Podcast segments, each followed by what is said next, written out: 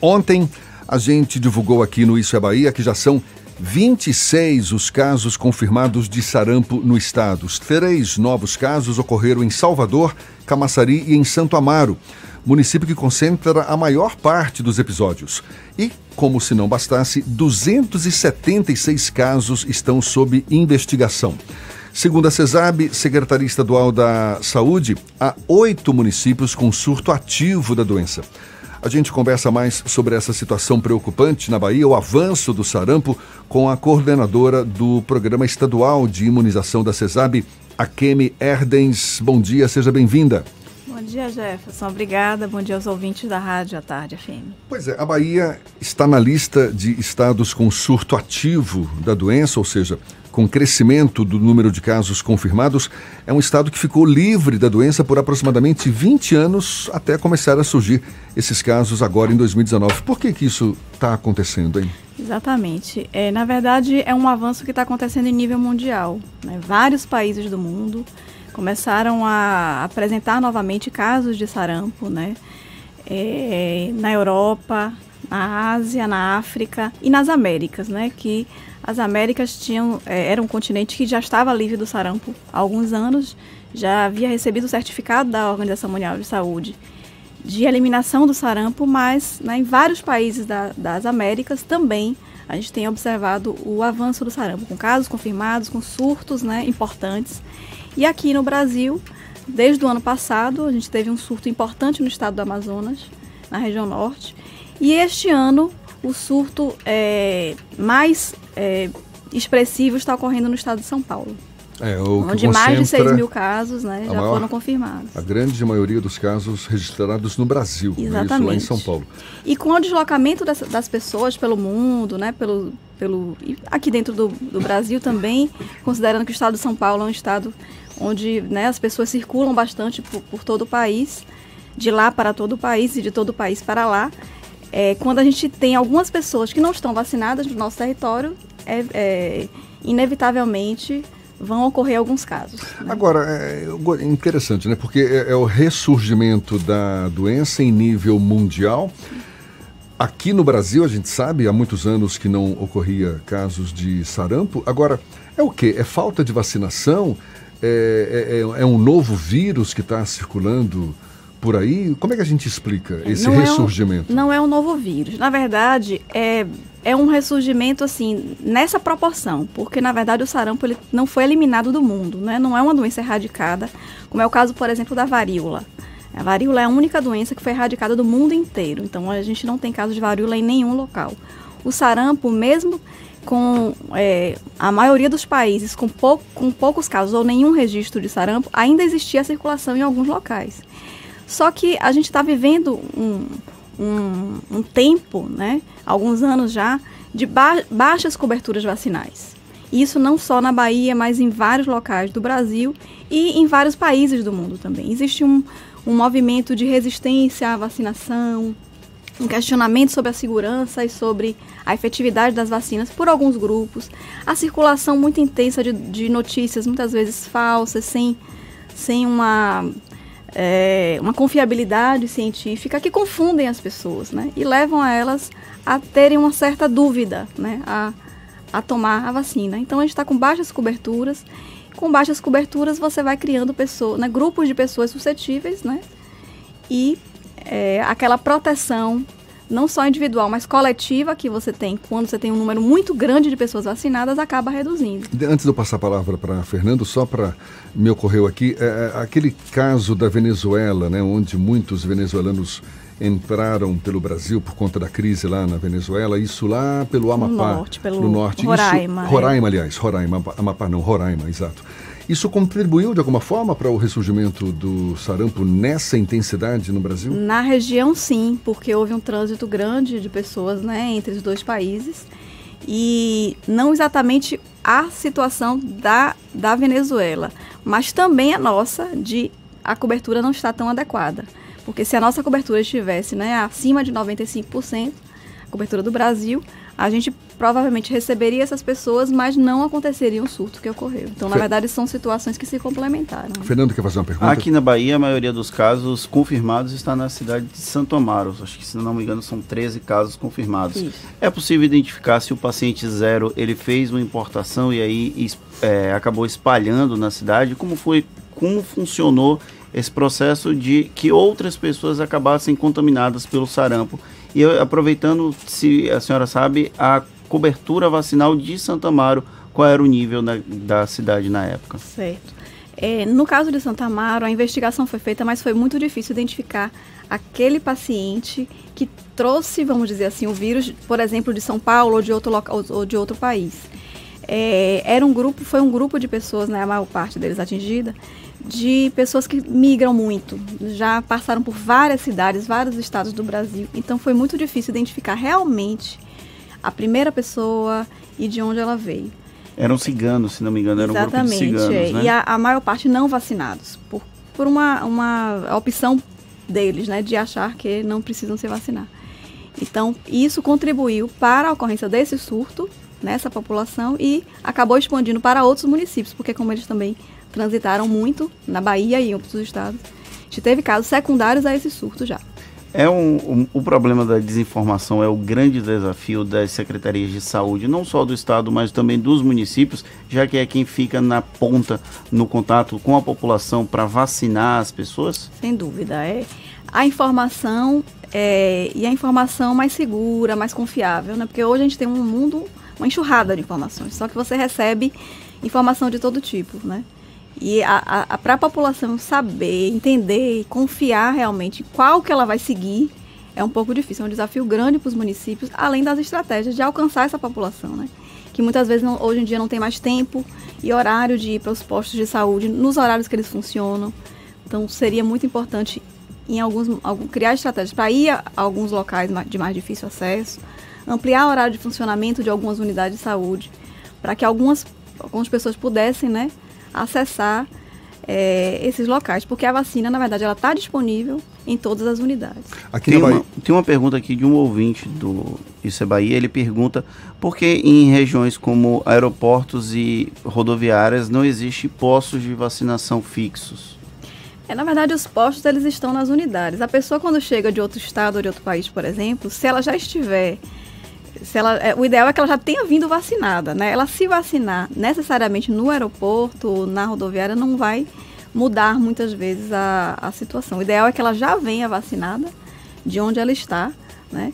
E, assim, também para os municípios, né? É difícil, às vezes, é, garantir a, a, a, vacina em locais que sejam é, além das unidades que, que elas já têm que, que manter.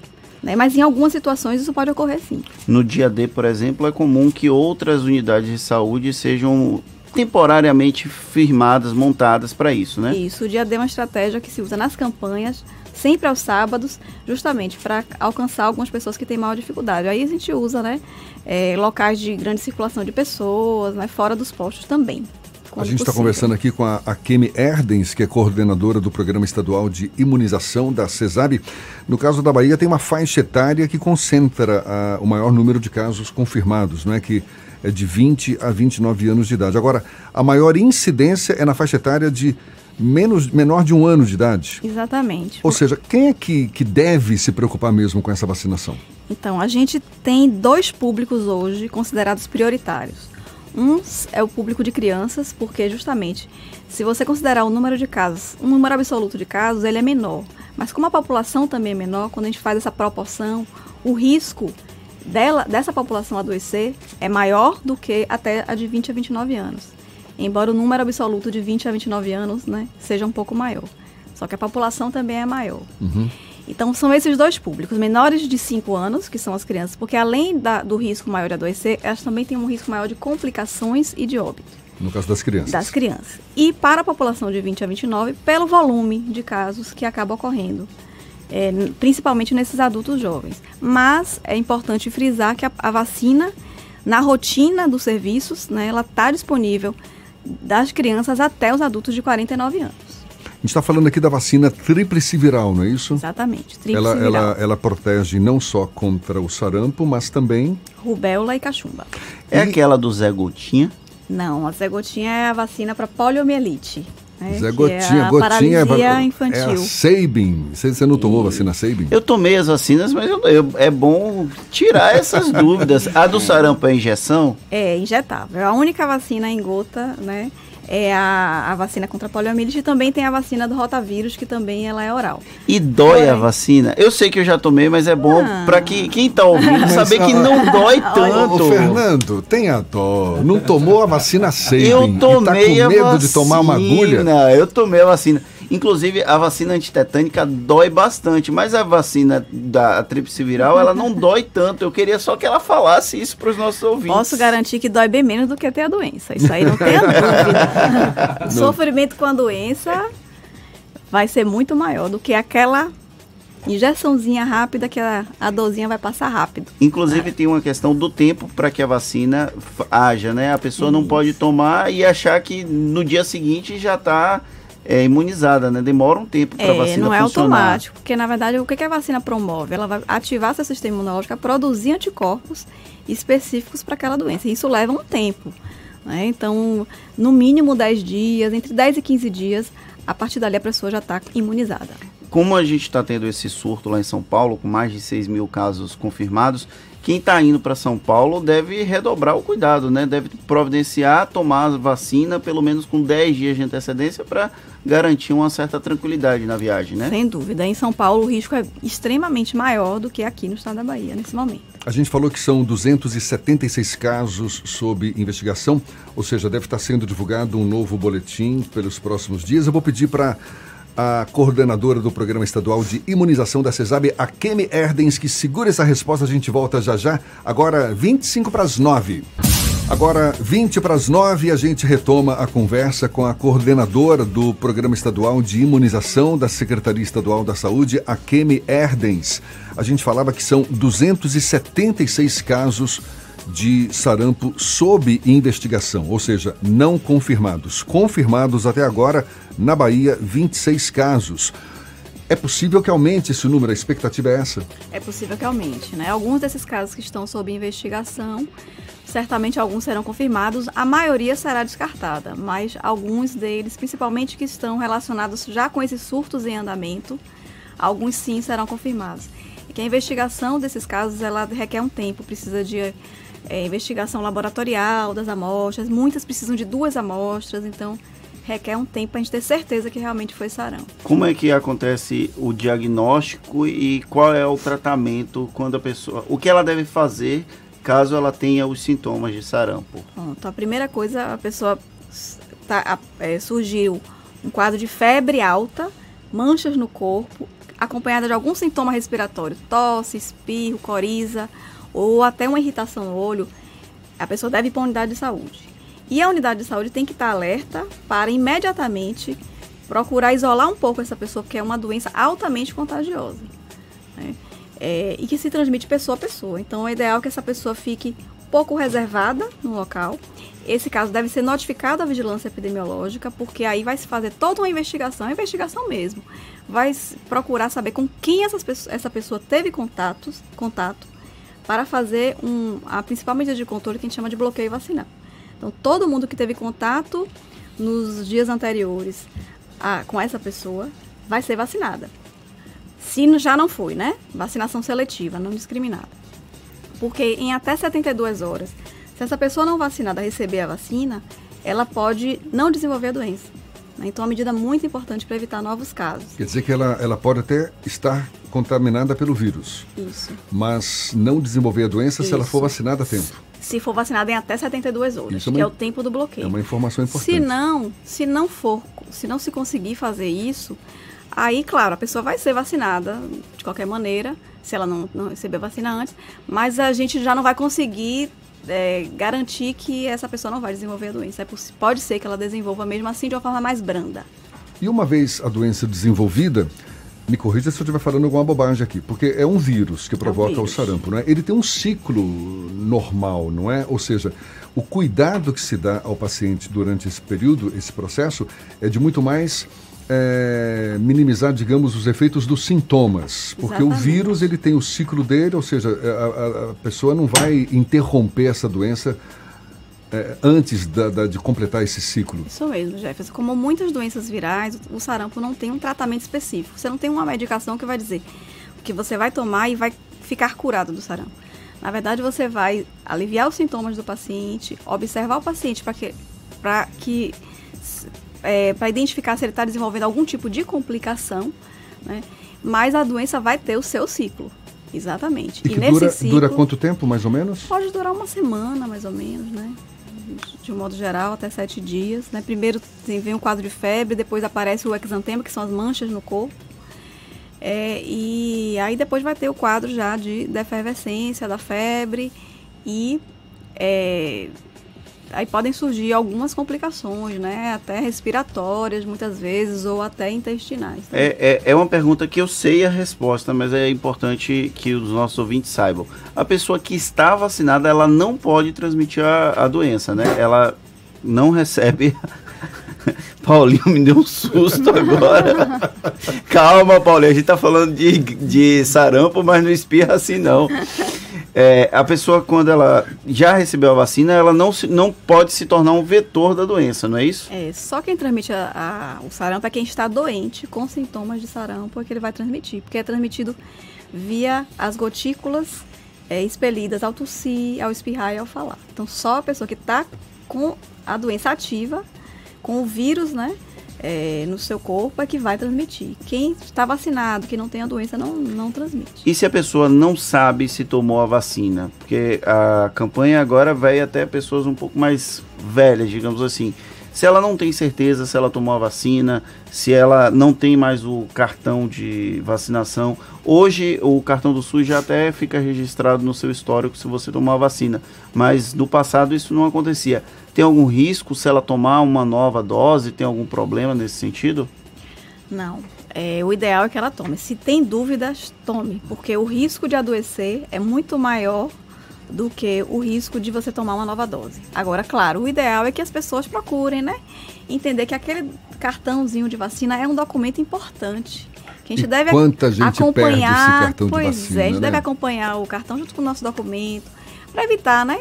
fazer uma vacina desnecessariamente, utilizar um recurso, um insumo do, do Sistema Único de Saúde, que poderia estar sendo usado para quem está realmente precisando. Então, é, tudo isso tem que ser pensado. E uma pergunta também, sem querer chover no molhado, mas acho que também pode ser dúvida para muita gente. Uma vez que já tenha tido a doença na infância, por exemplo, nunca mais vai ter sarampo. E só para completar a pergunta, foi vacinado uma vez também na vida, na infância, por exemplo, não precisa se preocupar mais com essa doença. Exatamente. Quem já teve a doença está imunizado pelo vírus selvagem, né?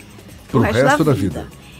É, e quem já foi vacinado também já está imunizado pro resto da vida. Não é uma, uma vacina que você é, precisa de reforços, como algumas outras. Tem algumas vacinas que você vai ao longo da vida tomando reforços. Você falou da antitetânica, né? É uma vacina que 10 em 10 anos a gente faz é diferente da vacina do sarampo. Agora, não é um vírus que pode sofrer mutação também não e por isso exigir uma nova vacina? Todo vírus pode, mas alguns são mais estáveis, né? No caso do vírus do sarampo, ele é bem estável e já foi identificado pelos exames laboratoriais mais eh, da parte genética do vírus, que o vírus que está circulando hoje, ele é, é o mesmo. Não houve mudanças significativas, então a vacina disponível, ela é eficaz, né? E o, é, também não está provocando nenhum quadro diferente né, nas pessoas que estão adoecendo. A senhora falou Uma no início que muita gente resiste não é, à, à, à, vacinação, isso é um movimento crescente no mundo todo e tal. O que, que é a vacina exatamente? São vírus modificados do próprio sarampo in, introduzidos no, no organismo humano? Exatamente, são partículas do vírus que são trabalhadas, né, inativadas, né, e elas, portanto, elas, é, no caso da vacina do sarampo, por exemplo, é uma, é uma vacina é, de vírus inativado, né, então ela é atenuada, né, então ela tem o vírus ali, mas ele não na sua forma né, íntegra. Então ele vai, pela sua presença como antígeno que é, ele vai ativar o sistema imunológico daquela pessoa, uma produção de, de anticorpos. É como se a pessoa tivesse sido é, atingida pela própria doença, só que é um vírus um pouquinho diferente, é o vírus vacinal. Mas vai produzir uma resposta né, imunológica e aqueles anticorpos você vai ter ele na sua memória imunológica para o resto da vida. Então, no momento que você, por um acaso, tiver contato com o vírus mesmo selvagem, o seu sistema imunológico já está pronto. Com anticorpos. Isso. E vai sendo reativado com esses anticorpos da vacinação, da memória, e você não vai desenvolver a doença. O Fernando ia perguntar se é uma ou duas doses, não é isso? Isso, exatamente. Então, o sarampo são uma ou duas doses. Então, o esquema é de duas doses. Né? A criança toma a, a, a primeira dose com um ano de idade e a segunda dose com 15 meses, né? com um ano, um ano e três meses. O, hoje, os adultos de hoje, né, que não foram vacinados na infância, aí a gente vai é, é, ter esquemas diferenciados. Então, quem tem até 29 anos e que não lembra, não tem a carteira ou não foi realmente vacinado na infância, ele vai receber essas duas doses, com intervalo mínimo de 30 dias, certo? Mas se ele tem de 30 até 49 anos, aí uma dose só ele já é considerado vacinado. Quanto mais velha a pessoa for, maior a probabilidade dessa pessoa já ter tido contato com o vírus do sarampo na sua infância, porque na infância de uma pessoa que tem mais de 49 anos, o vírus circulou intensamente. É difícil achar alguém que não tenha Exato. tido, né? Exato. Então, por isso a gente pode observar que tanto em São Paulo quanto aqui, o número de casos de acima de 49 anos é bem pequeno. É, é, é bem reduzido. A Kemi Erdens, coordenadora do Programa Estadual de Imunização da CESAB, conversando conosco. Muito obrigado pelos seus esclarecimentos, pela atenção dada aos nossos ouvintes e um bom dia. Eu que agradeço pela oportunidade e faço novamente o chamamento à população para ir aos postos se vacinar. A vacina está disponível não só no período de campanha, mas todos os dias de janeiro a janeiro nos postos de saúde.